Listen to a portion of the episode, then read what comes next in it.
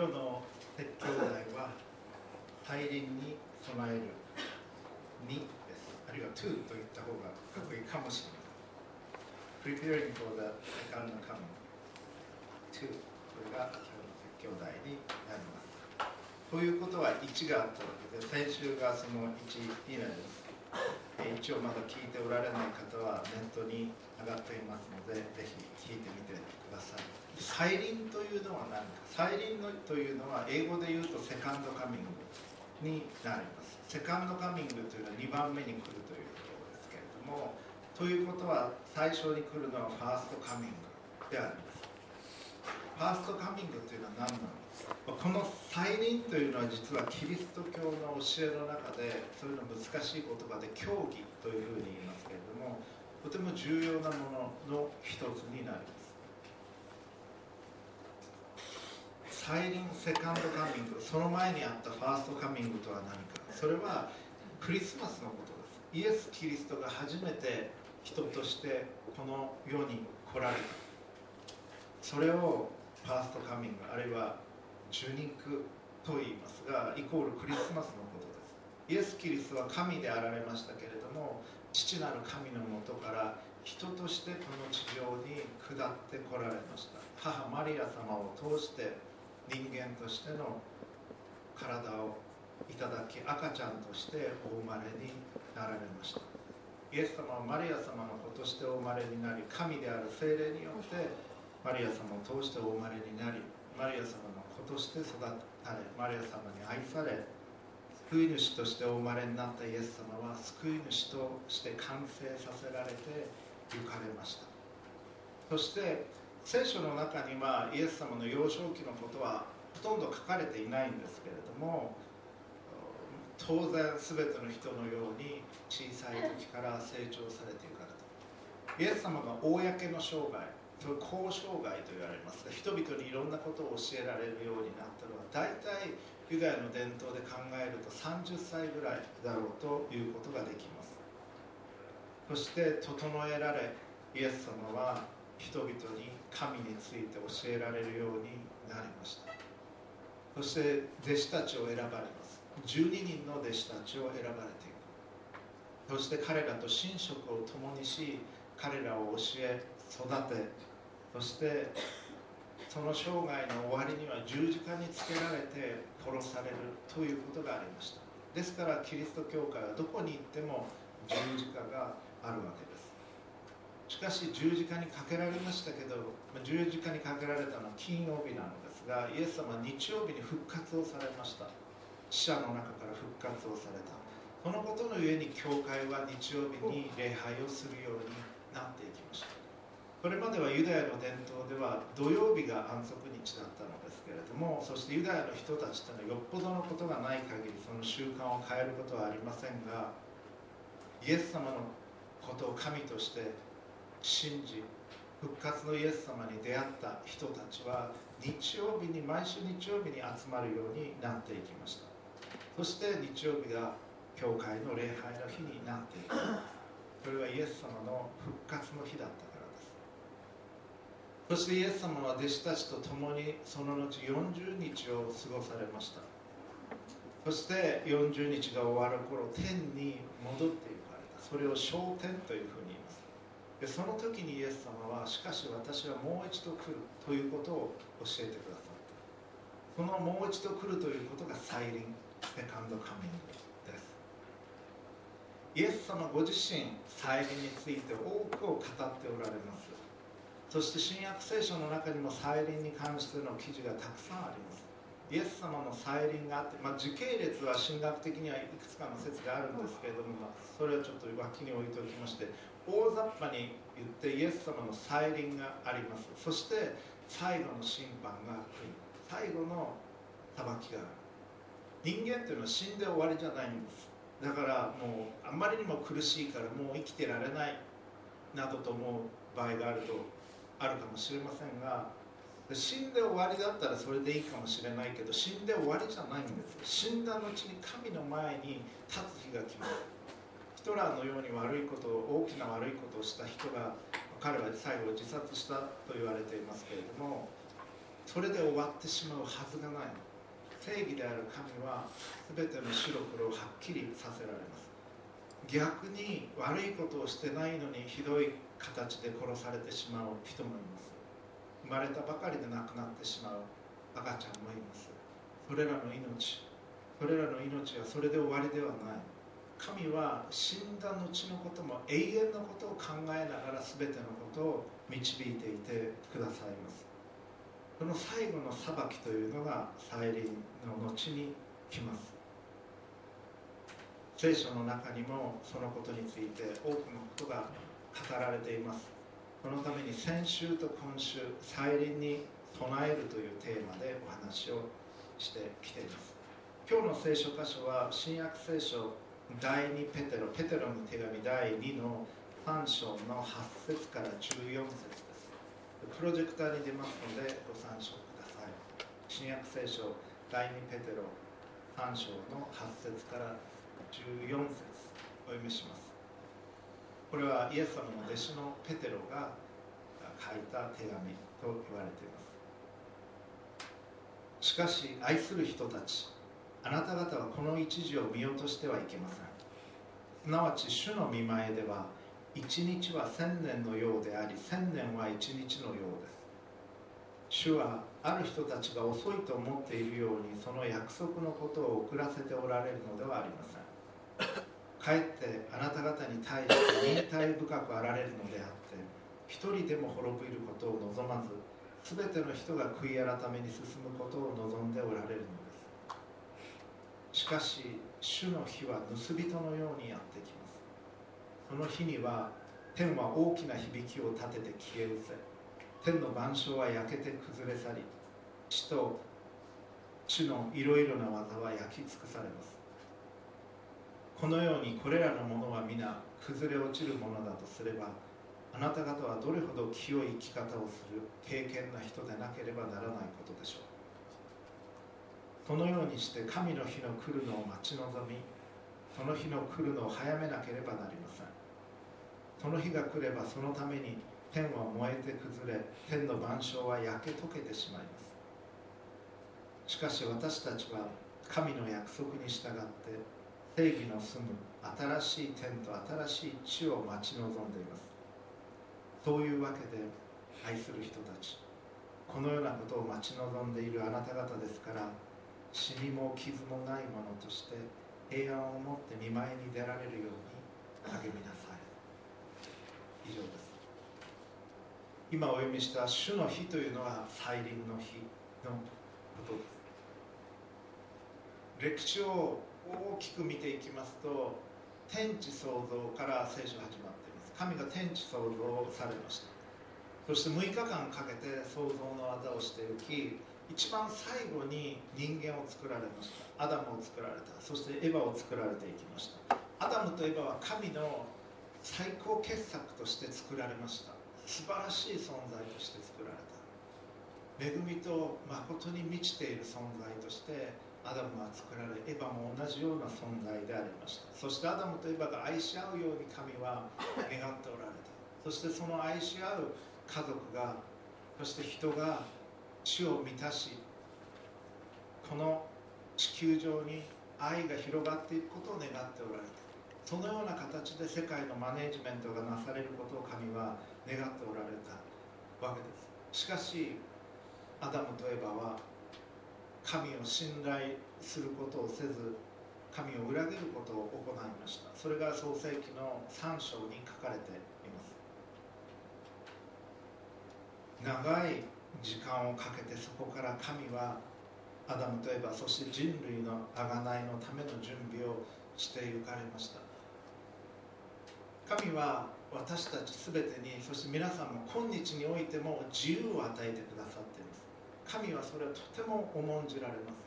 アダムとエバを作られた時に彼らが自由を持って自発的に神を愛することを願っておられました。なぜならば愛というものには自由が必要だからです。強制的に何かをする。そういう形で愛するということはできません。愛というのは自発的に行われるものでなければならない。そして愛というのは犠牲を伴うものでもあるでしょう。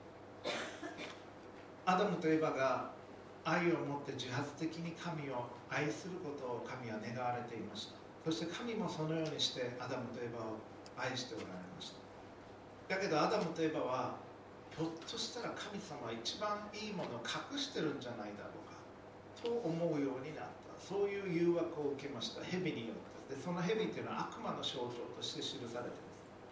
神は人間が神のようになったら自分しか神じゃないっていうのはなんかなくなっちゃう。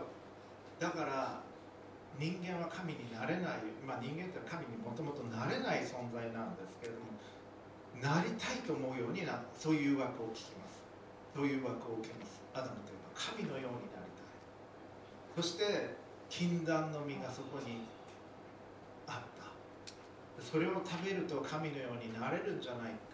思い彼らはそれを食べてしまう。神に対する信頼をせず神を愛することをせず自分らは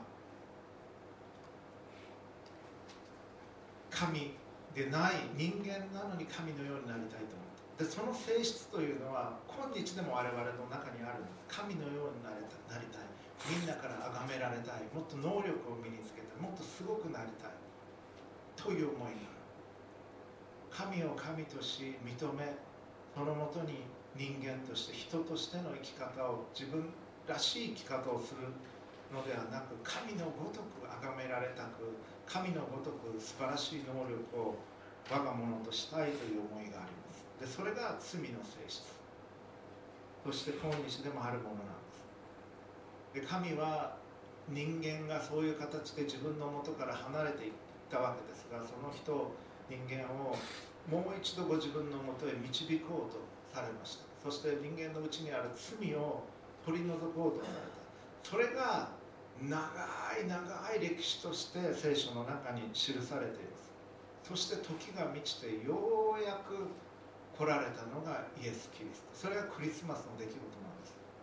そこまでにどれほど長い道のりがあったことか。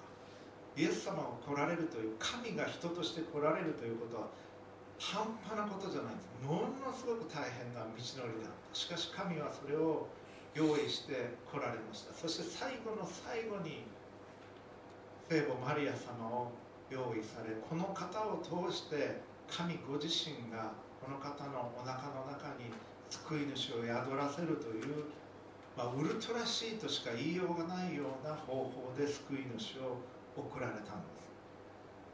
これについては来週からアドベントが始まっています。アドベントというのはクリスマスを待ち望む4週間ですけれどもその4週間イエス様のお誕生についての話をしていきますが今日は再臨についてまず話しておかなければなりません。イエス様の再臨は世界中にこの救いが述べ伝えられてから来ますというふうにイエス様は語っておられます。そして多くの国々にすでにキリストの救いのメッセージは届いています。そしてキリストの再臨があり最後の戦いがそこで行われ世界が新たに作り直されるということが聖書には書かれています。ただしなんか変な信仰宗教も聖書の教えを部分的に取ってきて世界で終わりが来ますとかおどろおどろしい形で、えー、人々を恐ろししがらせたりすることがあるのですけれどもですからそれには気をつけなければならないんですが聖書の中に明確に全ては滅び神が新たな天地創造されるということは記されています。今日の説教一言で言うとこういうことになります。イエス・キリストの再臨がいつあってもいいように私たちは備えるべきだということイエス・キリストの再臨がいつあってもいいように私たちは備えをしていくべきです。これが今日このメッセージで申し上げたいことです。で3つのポイントでお話をしていきます。なぜ私たちは再臨がいつあってもいいように備える必要があるのか。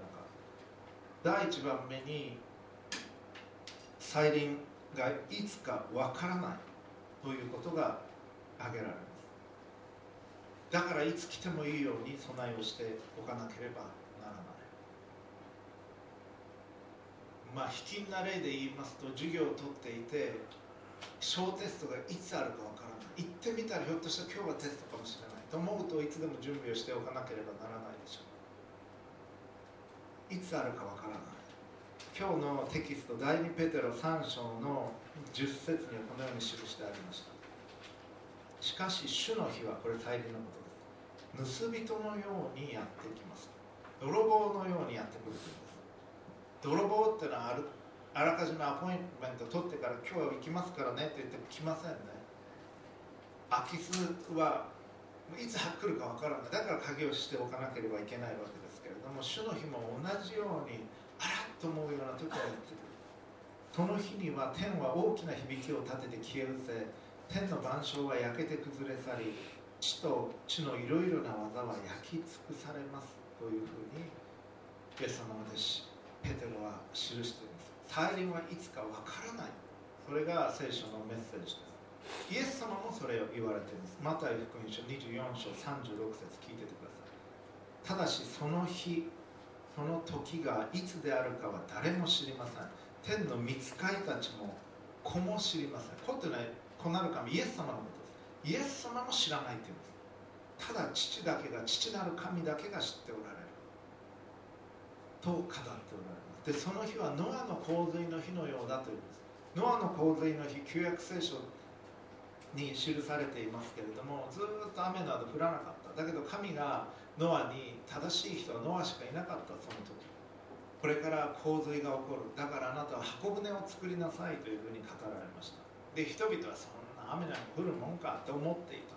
だけどノアだけは一生懸命真面目に箱舟を作っていました、まあ、かなりの、ね、年数がかかったでしょう。何十年もかかったんじゃないかと私は思います。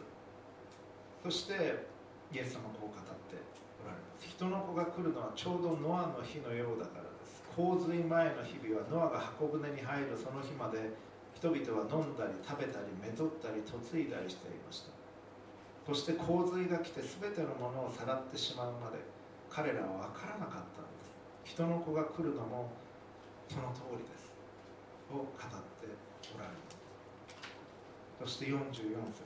だからあなた方は用心していなさい。なぜなら人の子は人の子ってイエス様のことです。思いがけない時に来るのですから再臨というのはあるんです。これは明確な聖書の教義教えです。そしてそれを思いがけない時に来るそれが言ってることは何か。今のこの世界というのはずっとこのままで続いていくわけではないということです。ずっとこのままで、まあ、我々もこのまま続いていきそうな気がすると思いますけれども世界秩序もこのままで続いていくわけではない。国は永遠に続く国っていうのはありませんからローマ帝国のような激しく強大な国も滅びていってしまう。アメリカ合衆国という国は世界で今一番強い国ですし我々はずっとアメリカはあったように思ってますけれどもアメリカの建国っていうのは比較的最近なんです。1776年でしたか。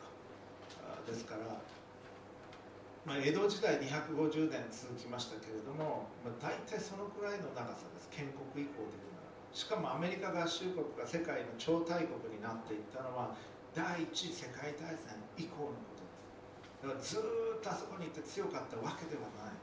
だけどずっとあそこにいて強い国であるかのように思ってしまう。でも全ての国っていうのは起こりそして繁栄し衰退をしていきます。植物のように人間もそうですけれども国も同様です。世界秩序だけ見ていっても長い歴史で見ると随分と変わってきます。しかし聖書が言ってるのはその秩序だけではなくこの世界にある全てのものが一度滅びるんだということです。そして滅びないものというのは何か。それはあなたの生き方あなたの人格それだけは永遠に変わらない。あなたがどういう人であるか。それはあなたが天国に持っていくことができるものです今あなたが着てる服は天国に持っていくことはできない。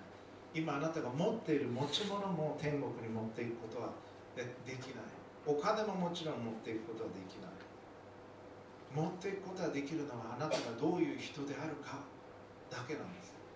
そしてイエス様は一番大切な聖書の教えとして2つのことを教えられました。私のキリスト教概論ではキリスト教概論1でも2でもこれを試験に出します。なので他の先生の概論でも出るかもしれませんし多分出るんじゃないかなと思います。一番大切な教えは今日の3便もありましたね。英語だったか分かんなかったかもしれません。心を尽くし思いを尽くし精神を尽くしそしてまた力もあの賛美に入ってました。を尽くしてあなたの神である主を愛するということ。神を愛するということ。私たちのことを愛してくださっている神を愛するということ。これが一番大切な戒め。そして2番目に大切な戒めは自分を愛するように隣人を愛するということ。聖書は分厚いですけれども教えている中心はそれです。神を私たちのことを愛してくださっている神を愛するということ。そして自分を愛するように隣人を愛する。あなたが愛の人になっていくという。ことそれは永遠にあなたが変わらない性質として持っていくことができるものです。イエス様も十字架にかけられる直前にヨハネ福音書を見ますならば互いに愛し合うこと。これが私からの戒めですというふうに語もしあなた方が互いに愛し合うなら私の弟子と人々を認めますというふうに言われた。イエス様が私たちを愛されたように私たちが互いを愛するという。それをイエス様は教えてくださった。そして大切なこととして教えられた。聖書の中で一番大切なところはそこなんです。神は愛なりという言葉があります。神は愛以外の動機で何もされることはない。神がされる全てのことは愛のゆえです。そして私たちは愛するように作られているんです。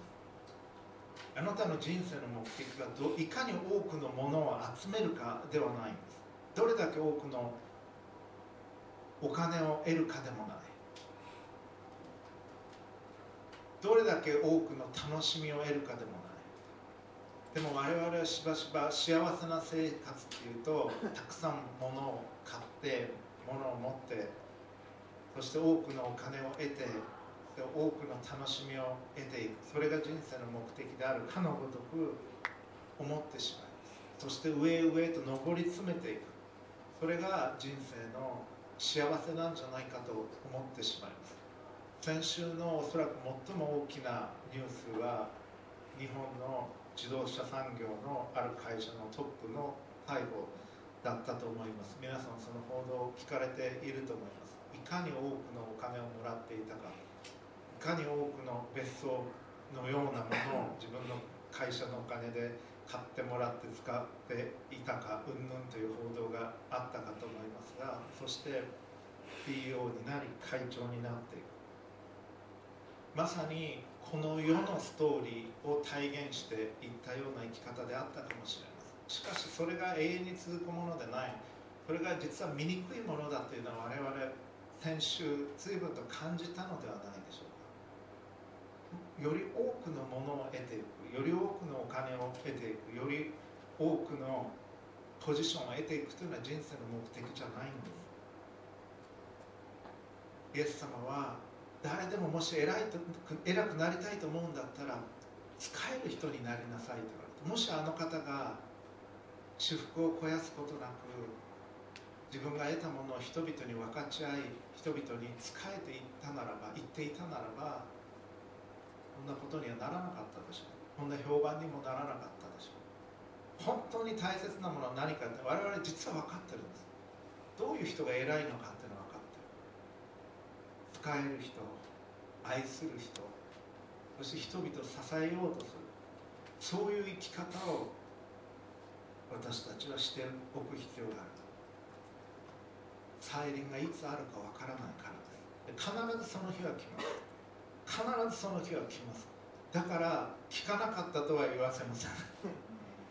はっきり申し上げておきます。再臨の日というのは必ず来ます。そしてイエス様はその準備を父としておられます。でそれはそれほど遠くない時かもしれないと思います。ですから身を引き締めてそういう生き方を私たちはそれにふさわしい生き方をしていかなければなりません第2番目。なぜ我々は再臨がいつあってもいいように備えるべきなのか。2番目。なぜならば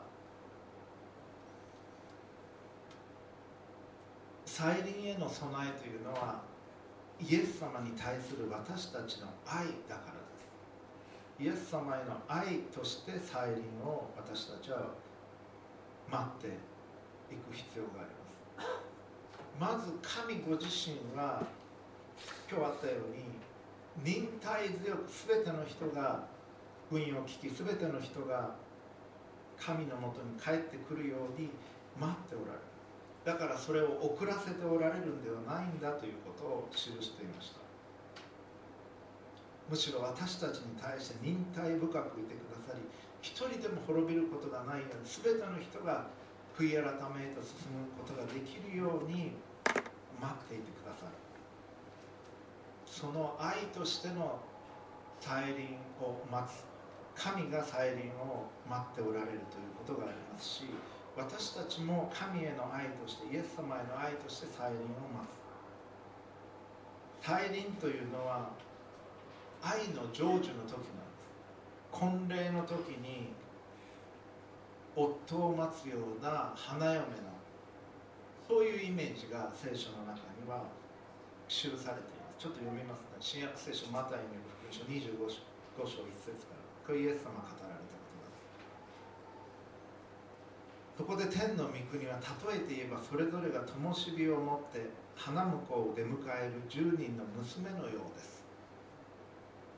そのうち5人は愚かで5人は賢かった。愚かな娘たちは灯火は持っていたが油を用意しておかなかった。賢い娘たちは自分の灯火と一緒に入れ物に油を入れて持っていた。花婿が来るのが遅れたので皆うとうとして眠り始めた。ところが夜中になって空花婿が、ね、迎えに出ようと叫ぶ声がした。娘たちは皆起きて自分の灯火を整えた。ところが愚かな娘たちは賢い娘たちに言った。油を少し私たちに分けてください。私たちの灯火は消えそうです。しかし賢い娘たちは答えていた。いえあなた方に分けてあげるには到底足りません。それよりもお店に行って自分のを買いなさい。そこで買いに行くとその間に花婿が来た用意のできていた娘たちは彼と一緒に婚礼の祝宴に行き戸が閉められたと続いて行きます。大輪の時というのは花婿教会は花嫁に例えられるんです。そして花婿であるイエス様が帰ってこられる。これを教会は待ち続けてきています。この2000年間。いつ帰ってきてもいいように。そしてその待ち方っていうのは愛を持ってこの方が帰ってこられるのを待つんです。ただ単に裁きがあるから怖いなと思って恐れながら待つんではない。愛であるイエス様が帰ってこられる。そしてこの方が全てを新たにされる。イエス様ってどういう方か。イエス様はもし皆さんがイエス様にお会いになったら大好きになると思います。教会のことは嫌いな人がいたとしてなんかそんなフレーズありましたね。あの昔。教会のことは嫌いな人いるかもしれませんけれどイエス様のことはもし顔と顔と付き合わせて会うことになれば絶対に好きになる。この恵みにあふれた愛にあふれたお方。そしてこの方こんな方だったんですねイエス様はと思うような方です。この方が帰ってこられるんです。再臨の時に。それは恐ろしい時ではない。これ喜びの時です。こんな救い主だったんですねあなたは。そしてイエス様は私たちのことを喜んで抱きしめてくださいイエス様は愛を持ってただ愛を持って私たちのことを見ていてください。この方を喜ばせたい。それがクリスチャンの思いであるはずなんです。今あるものそれはその日全ては焼き崩れていきます。残るのはあなたの人格だけです。だから清い経験な生き方が求められます。今日のテキスト第2ペテロ3章10節から。しかし主の日は盗人のようにやってきます。その日には天は大きな響きを立てて消え失せ天の万象は焼けて崩れ去り地と地のいろいろな技は焼き尽くされます。さまざまな象徴的な表現も書かれ用いられていると思いますけどもいずれ終わる時が来るというのははっきり記されています。このようにこれらのものは皆崩れ落ちるものだとすればあなた方はどれほど清い生き方をする経験な人でなければならないことでしょう。あなたが持っているものも業績も成績も成し遂げてきたものも全部崩れ去っていくんです。あなたが持っているお家も車も会社も洋服も財産も全部それらのものは崩れ落ちていきます。朽ちていくんです。で残るのはあなたがどういう人かということなんです。そのようにして神の日の来るのを待ち望みその日の来るのを早めなければなりません。その日が来ればそのために天は燃えて崩れ天の万象は焼け溶けてしまいます。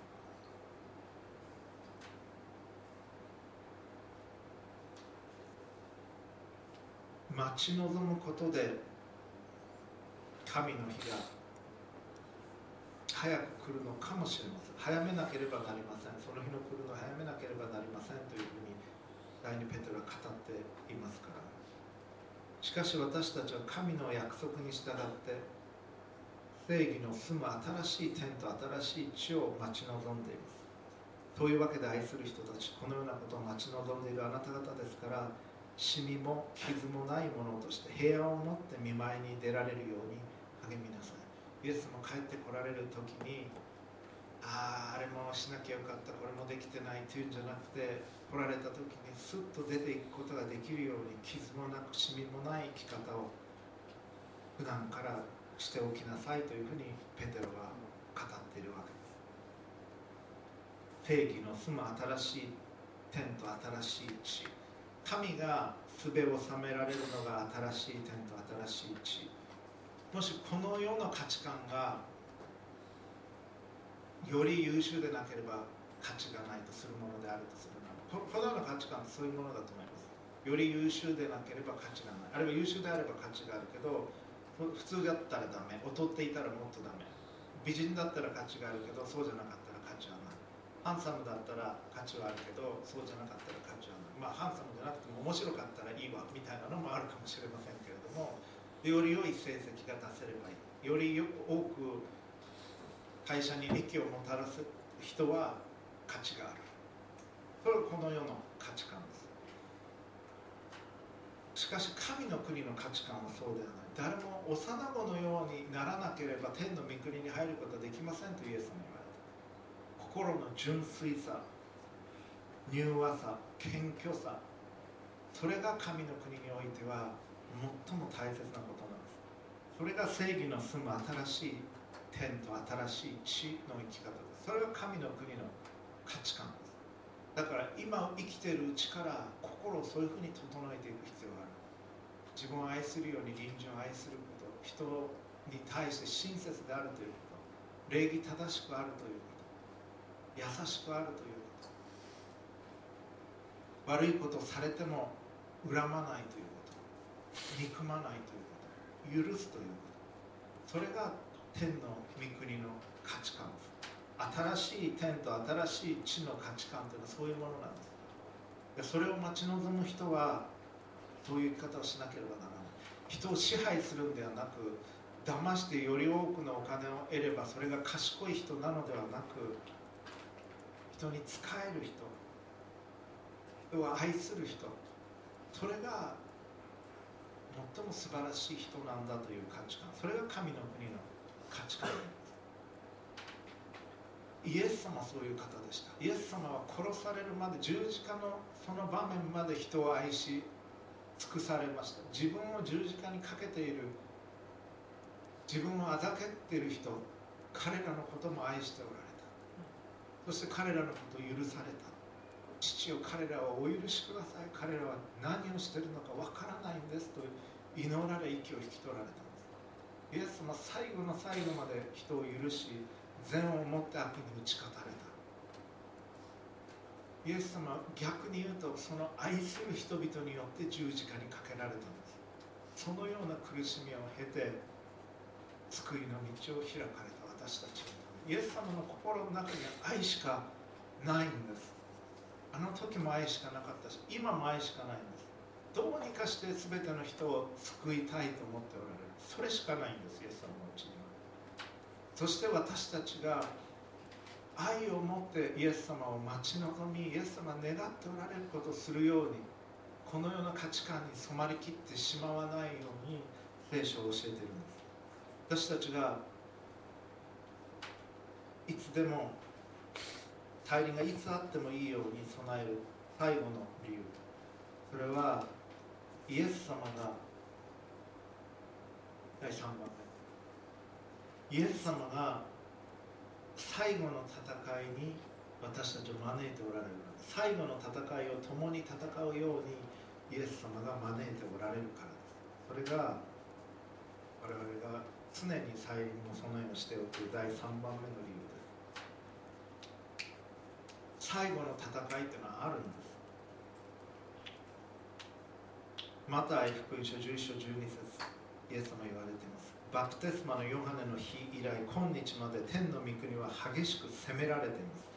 そして激しく攻める者たちがそれを奪い取っています。というふうに語られました。でこれどういう言葉が使われているのかもともとのギリシャ語で、えー、調べてみました。これ暴力でという言葉が使われています。暴力によって天の御国は激しく責められている。そして暴力が力によってそれを奪い取っているという言葉が使われていました。バプテスマのヨハネはヘロデ王によって王の罪を指摘しその結果彼は首をはねられました。殺されました。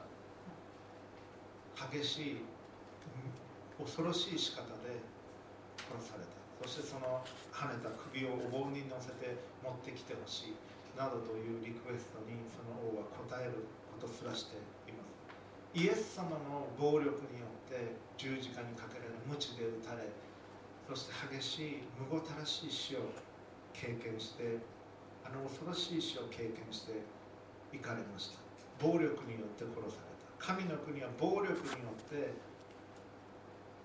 責められてでその暴力というのはさまざまな形で今でも続いています。それは家庭内暴力であるかもしれない。あるいは人に対する言葉による暴力かもしれない。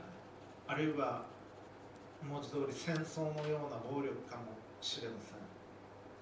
テロという形かもしれません。神を愛し隣人を愛する生き方をするその神の国は暴力によって激しく攻められてきている。この戦いというのが続いているんです。イエス様と共に働くということイエス様と共に戦うということはどういうことなのか。聖書の中で剣が出てくる場面があります。イエス・キリストが十字架にかけられる直前最後の晩餐を取られゲッセマネの園に行ってイエス様が最後の祈りをしておられた時にイエス様のことを裏切ってしまったユダが兵士たちを導いてゲッセマネの園にやってきます。イエス様が捕らえられそうになった時に弟子の一人のペテロは剣を持っていました。そしてその剣で切りかかりイエス様を守ろうとしました。そして一人の人の耳を切り落としたという記事が記されています。でイエス様は剣を鞘にしまいなさいと語られた。剣を取る者は剣によって滅びるというふうにだから剣を鞘にしまいなさいと言われその切り落とされた耳を切り落とされた人の耳を癒してあげる場面が出てきます。そして自らはイエスイエス様自らは引かれていきます。そして不当な裁判を受け聖書の言葉を用いるならばほふり場に引かれていく子羊のように何も言わずに十字架につけられていく道を選ばれていきますそして命を捧げられた。これがイエス様の戦いなんです。善をもって悪に打ち勝つ。剣によって悪に打ち勝つのではない。剣に対して剣で打ち勝つのではない。その悪をご自分の上に受け止められそして彼らを愛する。という道をイエス様は選ばれたんです。イエス様と共に働く人のことを白馬の騎士というふうに黙示録は記しています。黙示録19章14節。天にある軍勢について書かれています。天にある軍勢は真っ白な清い麻布を着て白い馬に乗って彼に付き従った。先頭行くのイエス様です。そしてイエス様の後真っ白な朝の清い衣を着ていく騎士たちがいるその戦いに加わるようにイエス様願っておられるんです。あなたが。善をもって私たちが悪に打ち勝つことができるように。私はそれをできているというわけではない。だけど私たちはそういう戦いに招かれてるんです。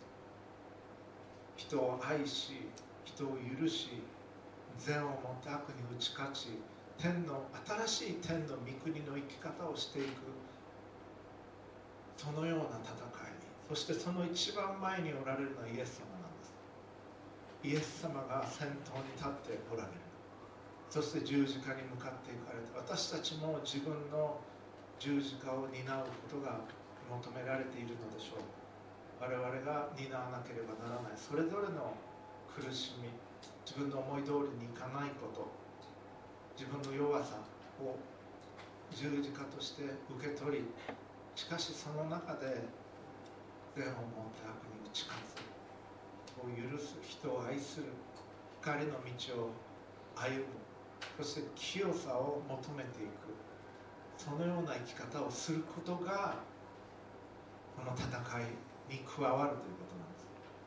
それは神の光を太くしていくというこの暗黒と憎しみと戦いと争いと人を蹴落とす自己中心性の文化の中にあって神を愛し隣人を愛し清さと光と恵みのうちを生きるというこれが神と。共に戦うということなんですこれがイエス様と共に戦うということ。これクリスチャンでない方でも戦うことができる戦いだと思います。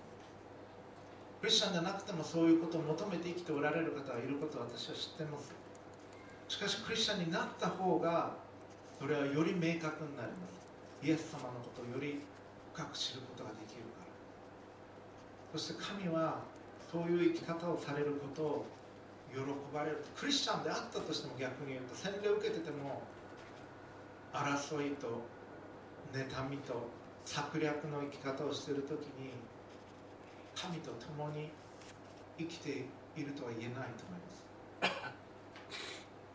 制度的になんとか教会の会員であったとしても洗礼を受けていたとしても心が神と共になく神の国の生き方をしてないならばその人は神が願う生き方はしていないし神の国に招かれるかどうかだって私には分からないと言わざるを得ません。神と共に戦うようにイエス様あなたを招いておられるんです。そしてその戦闘を最も大きい犠牲を払って最も大きな痛みを持って進んでおられるのがイエス様です。そしてその戦いに皆さん私は招かれているそのためには清さが必要になるんだと思います。私たちのうちに。だからそれを求めていかなければならないと思います。それは容易なことではありませんがそして優しさが必要になると思います。愛が必要になると思います。神の戦いっていうのはこのような価値観とは違う戦いこのような価値観とは違うものを求める戦いなんです。ですからあなたがどこに属しているのか自分のアイデンティティを明確にしていただきたいと思います。ピリピリピ書3章20節はこう記しています。けれども私たちの国籍は天にあります。ピリピというのはローマの市民権を持っている人たちがいたローマの植民地だったんです。フィリパイというところフィリピというところですけれどもリタイアした軍人たちもいたところというふうに言われています。だから彼らはローマの市民権を持っていることを誇りにしていました。だからローマ人っぽく振る舞いローマ人のような服装をしローマ人として生きていました。それを誇りにしていたんです。その彼らにあえてフィリピ書はパウロは私たちの国籍はローマじゃなくてパウロもローマの市民権を持っていましたけど私たちの国籍は天にありますって言ってるんです。これがあなたの primary citizenship じゃなきゃいけない。あなたの第一義的な国籍は天でなければ天なんだということを言ってるんです。もちろんこの地上の国籍もある。ローマ帝国の国籍もあるでしょう。だけれどそしてあなたは日本やあるいはそれ以外の国の国籍持っておられるかもしれませんがしかしあなたの第一の国籍は天にあるんだということをこの聖書を思い起こさせるんです。さらに続きます。そこから主イエス・キリストが救い主としておいでになるのを私たちは待ち望んでいます。これは Second Coming のことです。再臨のことです。天の国籍が私たちにはありそこから主がもう一度戻ってくるのを待ち望んでいる。それがクリスチャンなんだということを教えてくれてるんです。あなたの primary citizenship は第一義的な市民権はどこにあるんですか？あなたの意識の中では。あなたはどこに帰っていくんです？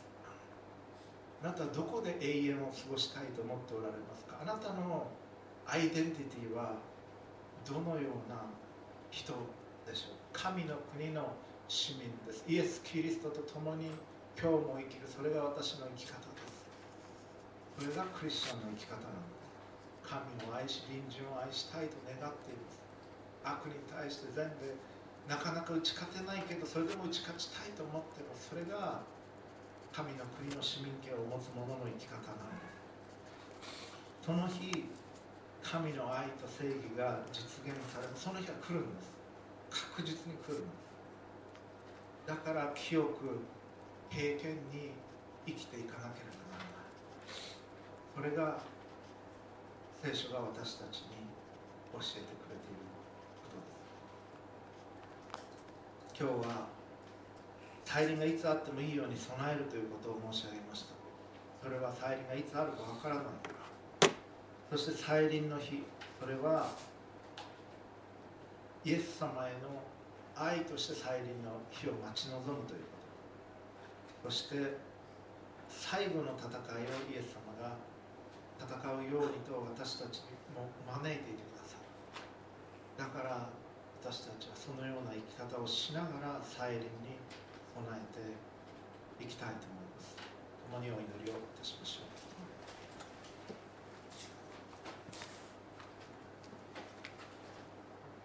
父子精霊なる神様再臨の日を待ち望みます。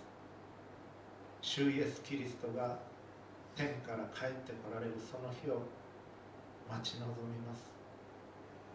神の国の市民としてあるいは神の国を心から慕い求めるものとしてこの地上において愛を大切にし生きることができますよう助けてください。今週の歩みをどうかお守りください。悪しき者が語りかけてきます。この世の価値観が語りかけてきます。その中であなたをお愛ししあなたが大切に思っておられる隣人の全ての方々を愛する生き方をさせてください。私たちのうちに清さをお与えください。私たちの心を光で満たしてください。恵みと誠で満たしてください。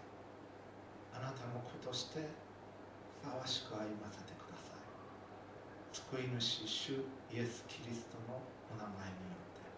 アーメン。ご自分の言葉で神に直接お祈りください。そしてレスポンスカードを獲得としましょう。